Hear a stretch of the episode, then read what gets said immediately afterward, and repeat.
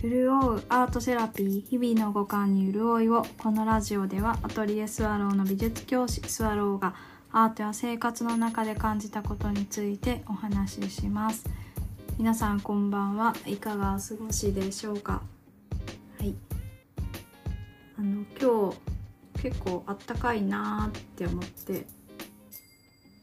今週はもうちょっと気温が上がるらしいですね。少しずつ春に近づいてきていると思うと巡ってるなーって思います。はい。でそうあの昨日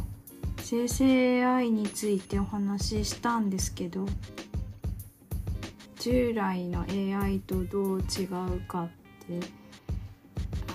深層学習ができるような機能があるんですよね。あのまあ創造性を持っているコンピューター0から1に物事をアウトプットできるっていう機能でなんかそれって今後何に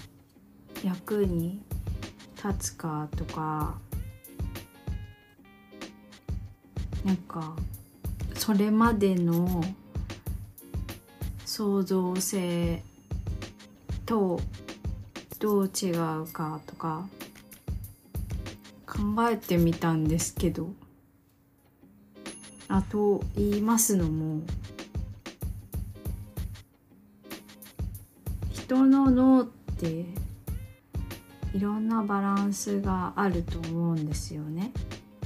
で偏りがあってどの人も平均的ではないから面白いんですけど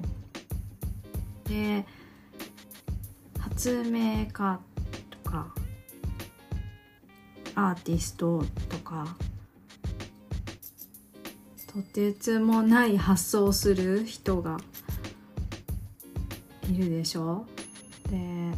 私はなんかその過程思考の過程を本で読んだりどのぐらい飛躍して考えてるんだろうって残されたデッサンとかなんか文章とかから見るのすごい好きなんですよね。でそれって一人の作用でもないし環境だったりあと周りにそれをこう刺激するような人物がいたかどうかとかあそういうのでもだいぶ違ってくると思うんですけどなんかレオナルド・ダ・ヴィンチとかも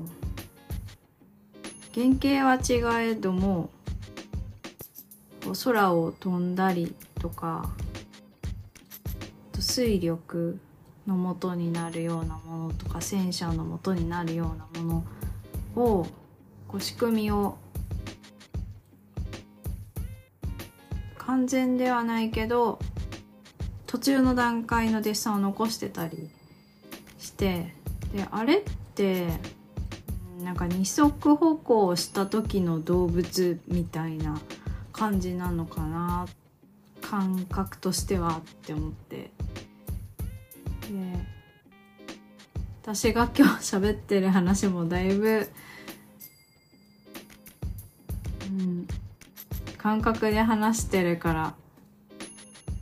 伝わるかなどうかなっていうところなんですけど。四つ足の動物が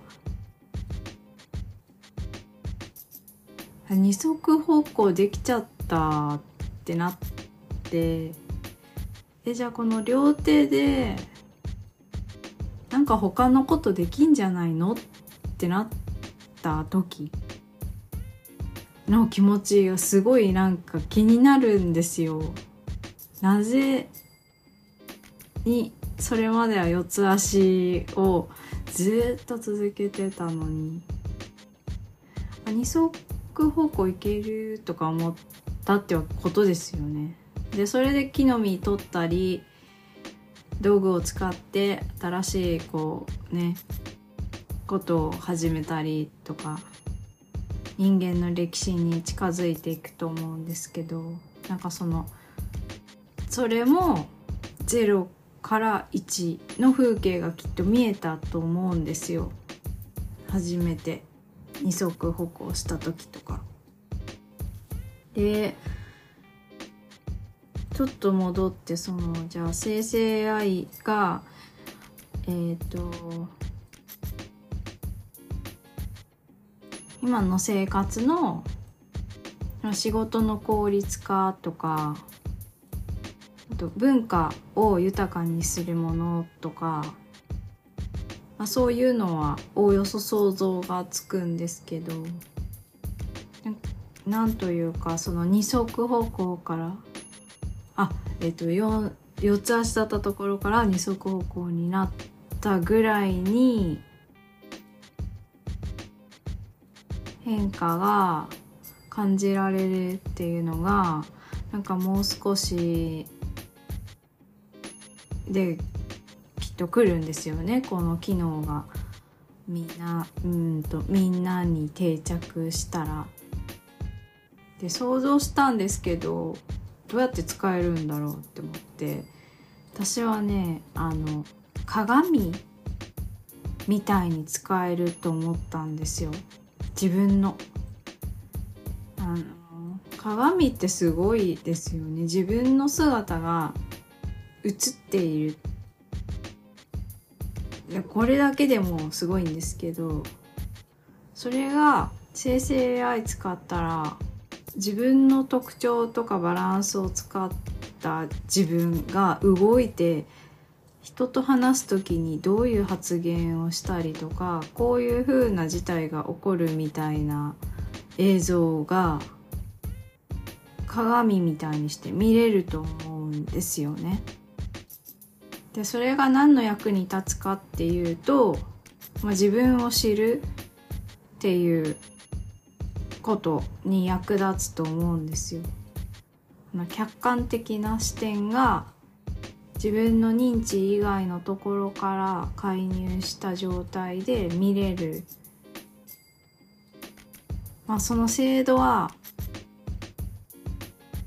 まあ、段階を追って展していくんだと思うんですけどなんかねその2つ目の鏡みたいなことができたら多次元っていう概念も受け入れられるって人が思うと思うんですよね。でこれってなんか夢物語みたいだけど、まあ、宇宙の法則からすると多次元って普通に起こり得るっていう話が昔からあるから多次元ってこのえっ、ー、と選択をするとこういう世界があってこの選択をするとこういう世界があってっていうのが本当はあってででも肉体がある限りは一個の選択肢の世界にしか自分が見てそれを分かることができないんだけど多分生成 AI ができたら予測した仮想だけどおそらく多次元っていう概念をなんか広げるんじゃないかなって思ってなんかその2個目の鏡ってあるっ